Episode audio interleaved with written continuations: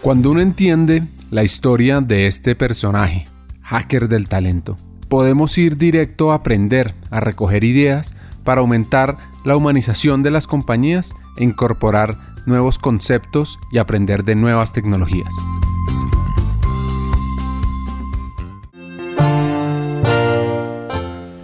Bueno, cambiando un poco de tema, uno de los grandes campos donde Eduardo ha tenido gran influencia en AB InBev, lo que en México es Grupo Modelo y en Colombia Bavaria, son las metodologías ágiles.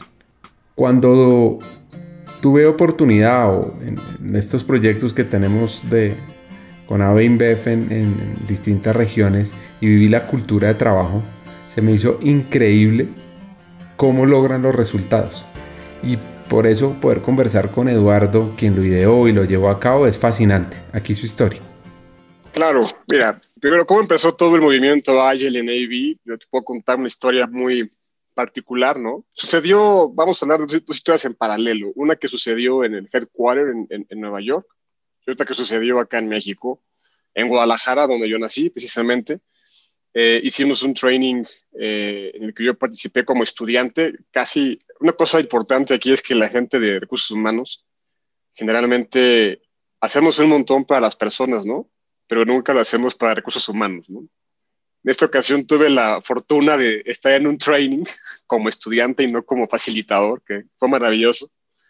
Y ahí en, Guadalajara, en, una fiesta en la noche ahí de, integración con varios, eh, pues eh, ya el tema de agilidad sonaba, ¿no? Con, una compañía que, creamos hace un, tiempo que se llama CX Ventures, que, que básicamente, por ejemplo, yo en Colombia son los que gestionaban toda la, gestionan toda la parte de la BBC, la, la cerveza artesanal, que es un negocio disruptivo para nosotros, ¿no? Eh, estamos acostumbrados a vender cerveza core, premium, y el craft beer es algo que no conocíamos hasta hace unos, unos años y el head de, de CX, eh, que es amigo mío, pues ahí entrado un poquito de cervezas, este, me dijo, no, Eduardo, deberíamos implementar Agile. Yo, ¿qué carajos es Agile, no? Hasta hace tres años yo no conocía el Agile, ¿no? Y para mí era Agile, Scrum, todo eso era como palabras fancies que luego las gentes eh, utilizan para llamarle eh, a una cosa de distinto nombre, ¿no? y, me explicó, ¿no? Y, cómo lo implementó él y cómo, cómo, este, cómo su engagement, el engagement de su, de su gente eh, subió con, con, la metodología Agile Scrum. Eh, y decidí, hicimos un pacto entre, entre amigos, eh, Rodrigo, Ricardo y yo, este, estos tres personajes, porque decidimos intentar cambiar la compañía con, con esto, ¿no? A mí me encantó la idea de, Rodrigo Massa, que es el jefe de, de CX acá en, México, y de Ricardo Falcón, que ahora es director de, ventas regional acá en el sureste del país. Y, me subí al barco con ellos, ¿no? Entonces, ahí empezó el journey, ¿no? Eh, en México. Eh, en Nueva York empezó porque alguien invitó a un montón de personas a Stanford, ¿no? Eh, y un catedrático. ¿Y, cómo no iban a ir? claro, Stanford, es Stanford, ¿no? Entonces, este, un catedrático mencionó todo el tema de agilidad, ¿no? Entonces, salieron enamorados, ¿no? O sea, súper enamorados del tema de Agile.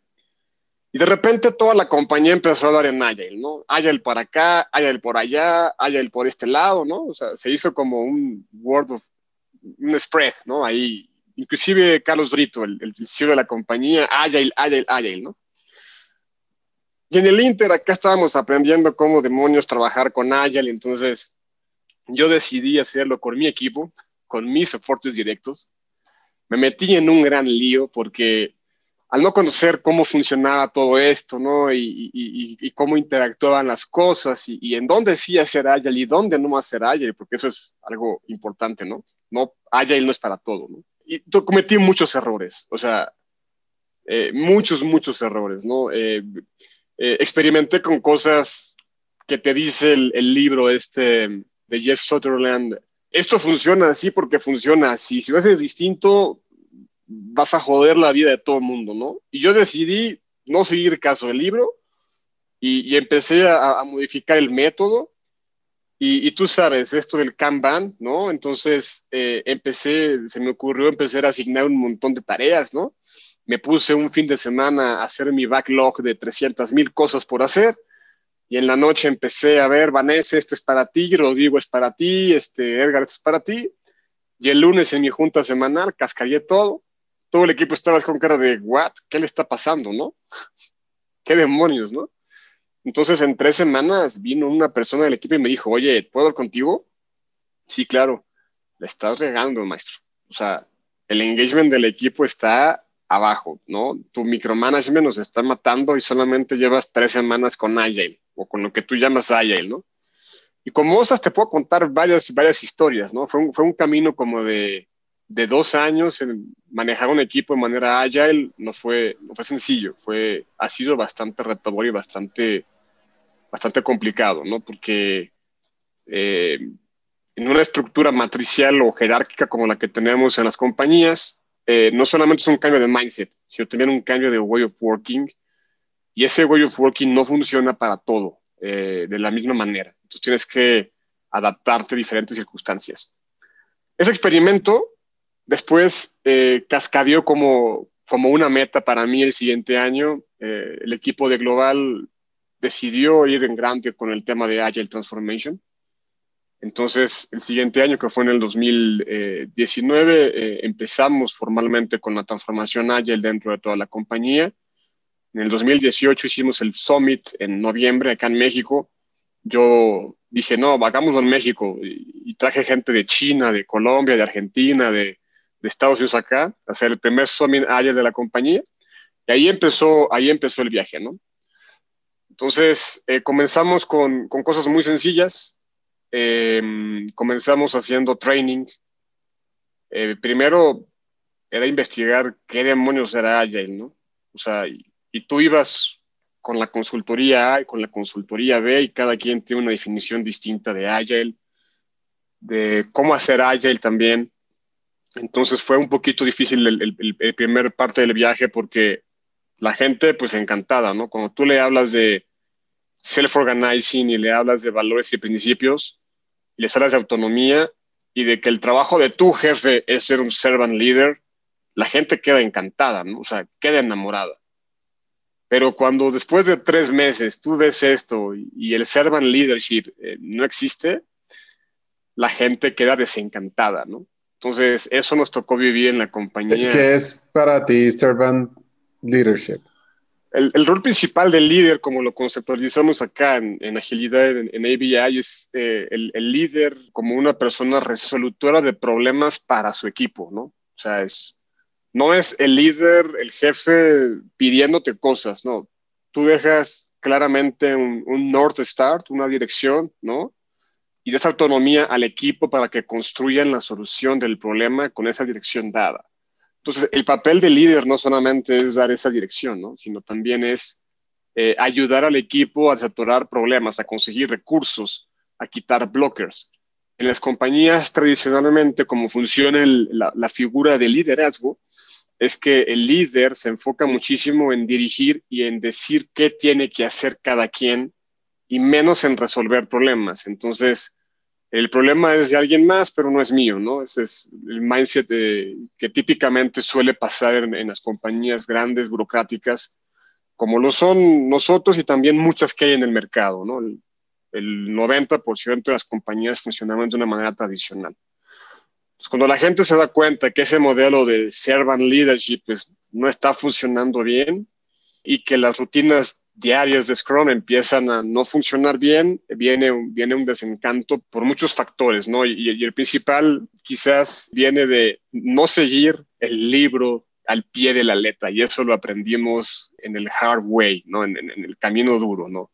A prueba, a prueba y error, ¿no? El primer paso acá fue entrenar a toda la compañía. Entrenamos en el 2019 cerca de 500 personas, entre gente que está haciendo proyectos, gente que está operando, gente de liderazgo, trajimos el primer certificación como Scrum Master y Product Owner a finales del 2019. Ahí entrenamos a 60 líderes de, de, alta dirección y alta gestión.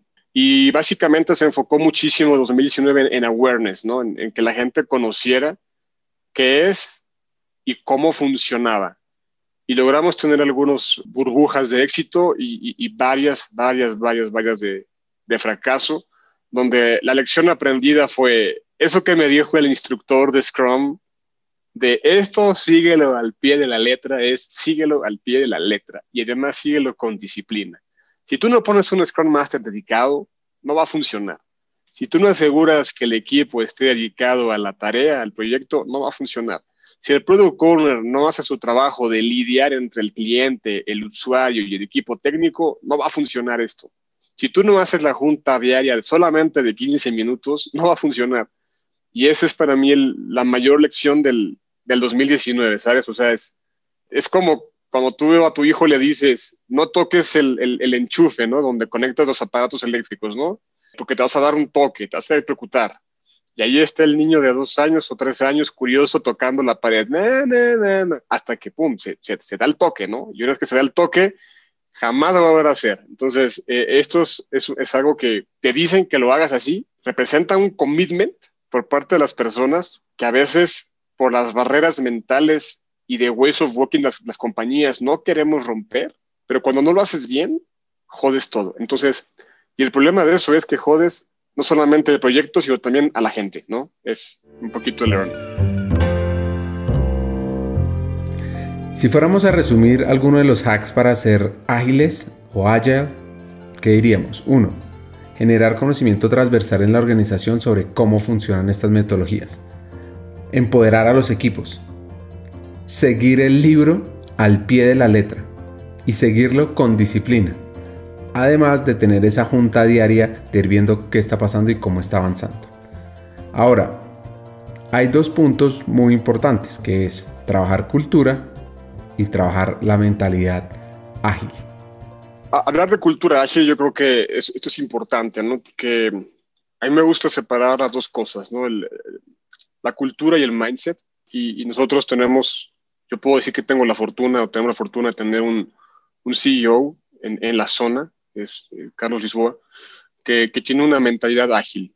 No le gusta discutir problemas, le gusta discutir soluciones y, esa presión baja a, toda la compañía. Entonces, esas discusiones de problemas que son eh, bucles, ¿no? que van repitiéndose todo el tiempo, eh, el, mismo sistema con su mentalidad, porque esto es formas de pensar, ¿no? de, liderazgo, va cascadeando y va obligando a toda la compañía a empezar a romper algunos silos, algunas barreras, ¿no?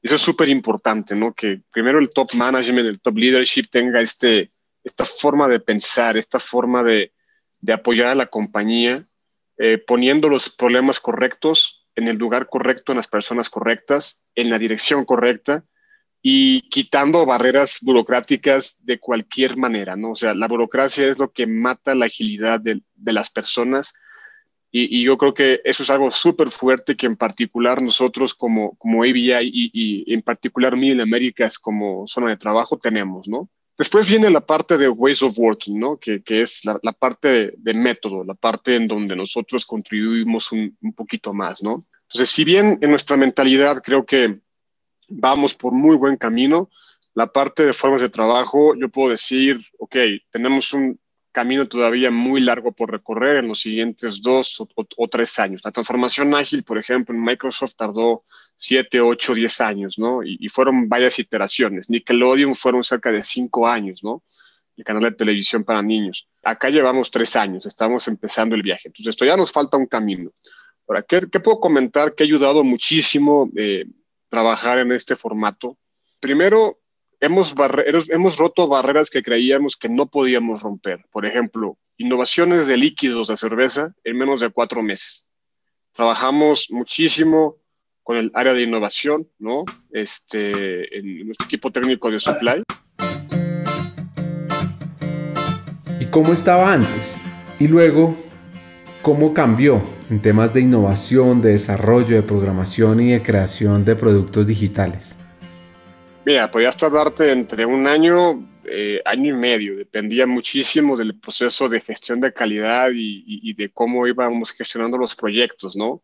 La gente no estaba dedicada a los proyectos, no teníamos una rutina, un foco y eso hacía que las cosas fueran este, alargándose, ¿no? En el momento en que implementamos eh, metodologías como Design Thinking y Lean Startup, eh, en el ciclo de innovación, junto con un agile mindset, nos dimos cuenta de que podíamos empezar a sacar prototipos, ¿no? En tres o cuatro meses y, y testear en el mercado, lo cual en nuestra concepción personal era, era imposible, ¿no? Y logramos hacerlo en el 2019 de una manera súper exitosa, con varios, varios proyectos en, en la parte de innovación, ¿no?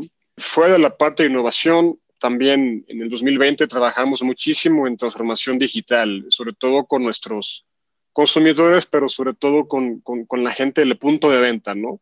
Lo que llamamos acá el canal tradicional. Entonces, hicimos una transformación digital completa del canal, eh, organizando streams de, de, muchas personas en productos, en capabilities, y organizándolos de tal manera que el proyecto fluyera de una manera natural y en cerca de cuatro, cinco, seis meses ya estábamos lanzando los primeros testeos al mercado sobre eh, eh, mundo digital, pedidos digitales en el, en el punto de venta, ¿no? Entonces, hemos acelerado muchísimo el tiempo en el cual desarrollamos algunos productos digitales eh, durante este año y durante la pandemia eso se ha vuelto crítico porque, vamos, te cierran tu negocio, ¿no? Por los temas de, de salud, y, al final tienes que buscar maneras de seguir generando dinero y llegar al consumidor de una manera más, más segura, eh, más fácil y sin tanta fricción. Entonces ahí es en donde la gestión de proyectos y productos digitales nos ha ayudado un montón. En People hicimos todo un digital transformation también con, con Agile durante todo este año, ¿no? Entonces, nosotros nos quedamos como región en la TAM un poco rezagada de Europa y de Estados Unidos, ¿no? En, la parte tecnológica. Siempre lo más top vas a encontrarlo allá. Es Europa, Estados Unidos y Asia, particularmente en, China. Y, México, Colombia, Perú, en las compañías tienden a rezagarnos un poco más, ¿no? El, movimiento tecnológico va más atrás. Entonces, eh, nosotros tuvimos la necesidad de formar un equipo digital desde cero. No sabíamos hacer programación digital pusimos Scrum Master, pusimos Product Owners dentro de People eh, y pusimos lo que llamo yo la tribu, ¿no? Un equipo de desarrollo de backend, eh, front-end, UX, UI y todo esto. Y empezamos a trabajar by the book, ¿no? Conforme al, al, método, al método decía, ¿no? Y este año logramos sacar cerca de seis o siete productos digitales para la compañía. Hagamos una pausa. Hackers del Talento busca humanizar las compañías, compartir experiencias y mejorar la realidad laboral en Hispanoamérica. Necesitamos de una comunidad, porque solo es imposible. Así que tu apoyo es fundamental. ¿Cómo? Compartiendo nuestros episodios por WhatsApp, por las redes sociales, suscribiéndote a nuestras plataformas y comentando. Ya hay varios que se han montado en esta comunidad. Gracias a Crip Bogotá por tu apoyo y cerramos esta pausa, continuemos con el episodio.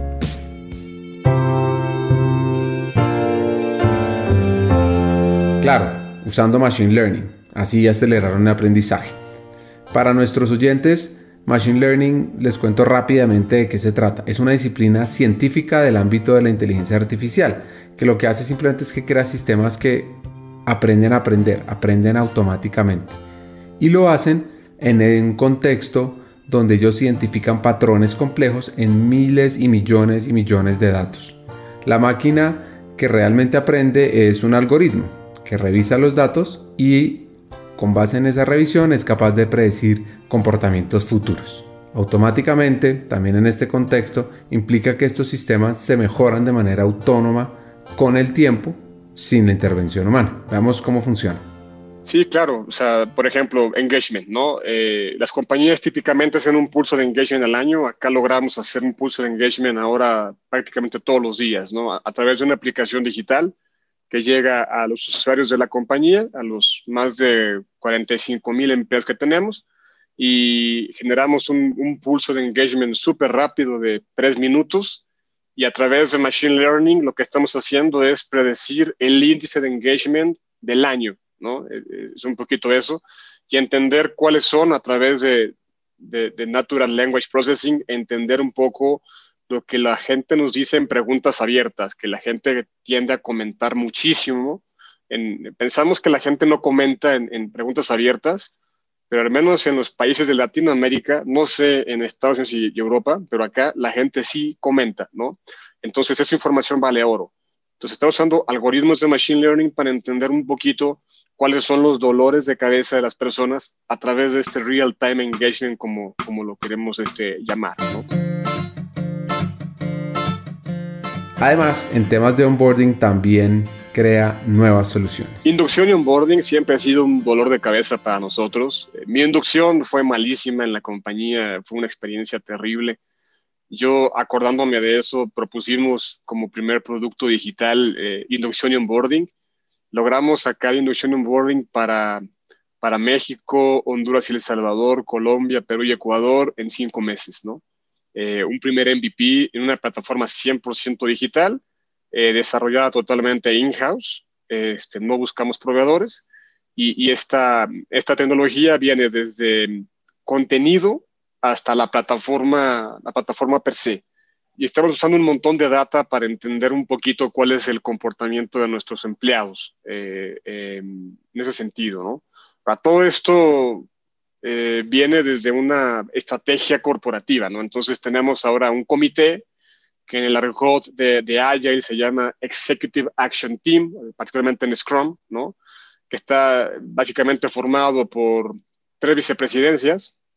La de compras, o sea, hacer una compra en la compañía es súper burocrático, ¿no? Es, es, es, un dolor de cabeza. Eh, tecnología, pues la gente siempre se queja de, del Wi-Fi en las oficinas que no funciona, ¿no? O de las aplicaciones que en tu casa en el home office no puedes abrir porque la seguridad te bloquea, ¿no? Y people, porque tocamos a la gente en muchos aspectos, ¿no? Entonces, este comité tiene el objetivo de ayudar a la compañía a mejorar nuestro employee NPS, ¿no? Entonces, tenemos una, una ambición fuerte en ese sentido. Queremos ser reconocidos por nuestros empleados, pues como una, una, una compañía a nivel best in class, ¿no? Y esto representa un esfuerzo de eliminar burocracia por todos lados. Entonces, todo lo que hacemos dentro de la compañía eh, al día de hoy, o, mucho de lo que hacemos para limitar burocracia, viene hacia este comité. Y este comité eh, básicamente trabaja con un, con un flujo de información que viene bottom-up, desde los proyectos, primero desde el empleado como, como centro, como figura más importante en la compañía ahora, su experiencia es importante para nosotros, y es el flujo de información que viene desde el empleado pasando por proyectos, pasando por nuestro Scrum Team, Scrum of Scrums y finalmente el EAT. Y el EAT básicamente es responsable de dar dirección, dar continuidad a lo que tenemos que dar continuidad, o sea, si tenemos que eliminar un producto digital, lo hacemos con ellos, si continúa, continúa con ellos, dar recursos, que siendo sinceros, pues lo más importante es producir y vender cerveza, entonces todo el recurso de inversión de proyectos grandes pues va a las líneas de producción, ¿no? A las nuevas plantas, va al mercado, a la promoción, al, a, a, trade marketing, ¿no? Y people, procurement, IT, nos quedamos ahí con pocos recursos. Bueno, ahí, ahí peleamos por recursos con la gente de finanzas eh, para hacer proyectos que impacten en la vida del empleado de manera positiva. Entonces, de esa manera, eh, estamos trabajando y, y hemos visto un progreso importante en la experiencia del empleado, ¿no? Entonces, las metodologías Agile también las están usando para hacer de la experiencia del empleado memorable. Eh, Jacobs, que escribió un libro que se llama The Employee Experience, The Ultimate eh, Advantage, él propone un índice que se llama The Employee Experience Score, que consta de tres cosas, consta de tecnología, entonces él mide tecnología, mide cultura y mide espacios físicos. Al final, él pondera estas tres cosas y saca un índice. Eh, nosotros empezamos el año con un índice con un valor de 82, lo cual nos coloca, según su, su, su framework, en una compañía que es eh, engage con el empleado, pero no es best in class, ¿no? Eh, y este año estamos moviéndonos de engage 82 puntos a cerca de 87, es un incremento de 5 puntos, lo cual ya nos pone en un muy buen camino para ser una compañía pre-experiential, ¿no? Una compañía que él llama experiential desde el punto de vista del empleado, pues es Google, Facebook, LinkedIn, el hospital eh, John Hopkins en, Estados Unidos. Eh, en empresas de, de, consumo está Procter Gamble como pre-experiential. Y en un año con el comité logramos escalonar una, un, un, grupo, ¿no? Y aún nos falta un camino pues muy importante por recorrer. Empezamos a medir Employee Net Promoter Score de manera mensual y rutinaria en toda la compañía a través de muestreos aleatorios ¿no? que, que estamos implementando. Y hemos también logrado mejorar de manera, no te voy a decir significativa, porque el, el NPS es un indicador más volátil que el Experience Score, pero eh, hemos logrado mantener nuestras métricas aún a pesar de la, de, de la pandemia, que la pandemia trajo muchísimos, muchísimos reps como compañía entonces, este, la gente hoy está súper engaged con nosotros en la, en la, operación y la misión del comité, nuestro sueño es que eh, queremos llevar ese indicador por encima del 20%, eh, más o menos de acuerdo a los benchmarks de, de Bain, eh, que fue el creador del EMPS ¿no? en, en, en el mundo. Ajá. Así es, una compañía con un Employee Net Promoter Score mayor de 20 ya es como wow, ¿no? Mayor de 50 es espectacular, ¿no? Este, ellos reconocen muy pocas compañías con mayor de 50. Acá queremos aspirar para el 2021 mayor de 20. Y esto, eh, Ricardo, es un esfuerzo que concentra no solamente people, concentra eh, todas las áreas que trabajan de alguna manera tocando a nuestros empleados, ¿no? Entonces, la agilidad pues, viene como una consecuencia de una estrategia, de una ambición muy fuerte por ser una compañía best in class para nuestros empleados, eh, a través de una solución de problemas dinámica y, flexible, con un way of working que nos permita llevar estos proyectos, estas soluciones, con resultados que sean tangibles para la gente. Y eso es un poquito también, cuando tú preguntabas el qué es el servant leadership, ese es un poquito un ejemplo de, de, qué quiere decir ser un servant leader, ¿no? Ya no soy yo pidiéndole al People Business Partner en la cervecería que mejore el employee experience, ¿no? De, la gente de la cervecería. Soy yo preguntándole al People Business Partner en la cervecería qué puedo hacer para mejorar la vida de su gente en la cervecería y ponerme entonces yo a trabajar con un montón de personas, mover cielo, mar y tierra para que esto suceda. Felicitaciones por ese trabajo que lidera Eduardo. Y antes de seguir con más temas allá, me parece fundamental aclarar el concepto de servant leader, que es una filosofía de liderazgo en la que el objetivo principal del líder es servir. Esto también lo vamos a oír en los episodios de Starbucks. Y este liderazgo es diferente del tradicional porque en el tradicional el enfoque está en el líder cómo desarrolla su empresa y las organizaciones. En este caso, el líder servidor comparte el poder, antepone las necesidades de los empleados y ayuda a las personas a desarrollarse y desempeñarse lo mejor posible. Así que en este caso se invierte la norma, lo que coloca a los asociados como una prioridad principal. En lugar de que la gente trabaja para servir al líder, el líder existe para servir a la gente. Y como dijo el fundador del concepto, Robert Greenleaf, un líder de servicio debe centrarse en aquellos a los que se sirve crecen como personas, así que se vuelven más sanos, más sabios, más libres, más autónomos, más propensos a convertirse en sirvientes mientras reciben el servicio. Cuando los líderes cambian su forma de pensar y sirven primero, se benefician al igual que sus empleados en el sentido de que sus empleados adquieren crecimiento personal, mientras que la organización también crece debido al compromiso y y motivación de los empleados. Cierro este paréntesis y volvamos a las acciones Agile que usa Eduardo. Primero, implica una reflexión interna, este, implica un cambio de mindset, ¿no? O sea, eso, eso, es, eso es cierto. Entonces, si tú no crees que, que tú puedes trabajar en un formato ágil, nunca vas a trabajar de manera ágil, ¿no? Ese es, ese es el problema. Tienes que, tienes que creerlo, ¿no? Una vez que tú lo crees, o al menos que tengas la duda, oye, ¿esto funciona o no funciona? ¿No? Si tienes esa duda, esa, esa inquietud, entonces experimentalo. O sea, no, no hay una manera, vamos, hay, hay, hay, una guía, ¿no? De cómo hacer un daily meeting o, o, un weekly meeting, ¿no?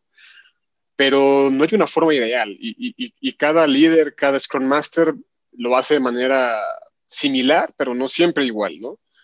Si no te das la oportunidad de ver qué funciona y cómo funciona experimentándolo, eh, no vas a poder manejar un equipo en forma ágil. Y en mi caso muy personal, yo puedo compartir que no con todo mi equipo tengo una junta diaria. Es más, yo no tengo juntas diarias, ¿no? Con el equipo, cómo funciona esto es que con una parte del equipo, y esto lo aprendí con el tiempo, en donde sí funciona agilidad, tenemos una, una junta cada dos días, ¿no? Para ver un poquito el track de los proyectos. Y con otra parte del equipo tengo una junta semanal y soy muy estricto con el tiempo, ¿no? 15 minutos. Entonces, experimenta, intenta seguir las reglas, itera. Va a haber un montón de cosas que no van a funcionar. Así como cuando yo me puse ese domingo en mi casa a poner un montón de tareas en el Jira, ¿no? O en el Asana, ¿no? O en el Excel y asignárselas. Aquí dice Vanessa, Alfredo, y la gente se empezó a abrumar y me di cuenta que no funcionaba de esa manera. Tuve que cambiar al menos tres veces en dos años la forma en la cual manejábamos nuestro, nuestro product backlog, ¿no? Nuestro, nuestro inventario de cosas que tenemos que, que hacer, ¿no? Entonces, itera, itera hasta que, hasta que algo funcione para ti y, y, y para el equipo. Y una vez que, que, tú encontraste esa forma en la cual tú puedes ir iterando, estabiliza el proceso. O sea, eh, cambiarle a las personas el way of working de manera constante, pues no es, no es, no, no, no es para, para, para, mucho sano. Entonces hay que estabilizar el proceso y empezar a hacer que esto se vuelva una, una disciplina y esa disciplina tiene que ser incorrompible, ¿no? Entonces, si tú de repente una semana haces las juntas cada dos días o, o cada día y la siguiente semana no las haces, pierdes credibilidad, ¿no? Entonces, eh, importantísima disciplina. Pero si yo pudiera decir lo más, lo más, lo más importante, y eso lo dejo hasta, hasta el final, ¿no? Como, como el buen vino en las fiestas, es humildad. Si tú, a mí me da, o sea, soy un, me considero un líder, un jefe duro, que pone metas duras e interesantes para el equipo, pero también considero que soy una persona humilde y dispuesta a escuchar. Entonces, hay varias personas de mi equipo que cuando yo estoy cometiendo un error, tienen la confianza, yo tengo la apertura y humildad para escuchar y reconocer cuando estoy cometiendo un error y cambiar mi comportamiento. Esa es la parte más difícil, porque generalmente eres tú el que da el feedback a la persona, a tu subordinado, a, tu, a tu empleado, y no es al revés. Entonces, cuando tú logras ese grado de confianza con, con, las personas con las que tú trabajas en equipo. De alguna manera tú te bajas como jefe a su nivel y tienes la humildad de escuchar cuando tú te estás equivocando. Eso abre la puerta para que tú puedas adaptar tu forma en la cual tú trabajas con las personas. ¿no? Humildad para mí es, es lo más importante porque, porque sin esto tú lo puedes adaptar. ¿no? Hay una retrospectiva ¿no? al final de cada sprint en, en Agile eh, tu retrospectiva tiene que ser muy dura contigo mismo porque el feedback viene de tu equipo. Y si tú no tienes esa madurez para aceptar un feedback para que tú mejores, eh, agilidad no, no, la vas a poder este, implementar, ¿no? Eso es en lo personal, Ricardo, o sea, en, cuando tú quieres empezar con este viaje, ¿no? Ok, si hablamos de, de hacer esto en la compañía, o sea, hablamos de, de gestión de cambio. Y entonces, ¿qué rol juega talento humano? ¿Qué pueden hacer nuestros hackers con los temas Agile? ¿Cómo comenzar a implementarlos en el día a día en las empresas? Yo creo que el área de recursos humanos o, people, como lo llamamos acá, tiene un papel fundamental porque um, esto tiene que ver con, primero, entender cuál es la estrategia de la compañía. O sea, la compañía se mueve en un mundo que es volátil, incierto y ambiguo, un mundo buca con una competencia feroz, entonces probablemente la compañía quiere ser más ágil en sus procesos, en su burocracia, en la innovación, en la forma en la cual manejan proyectos, ¿no? En la cual manejan su forma de trabajo. Si la compañía es como la milicia, como el gobierno, quizás no quieras ir a ese mundo de agilidad porque vas a, no vas a poder hacer muchas cosas, ¿no?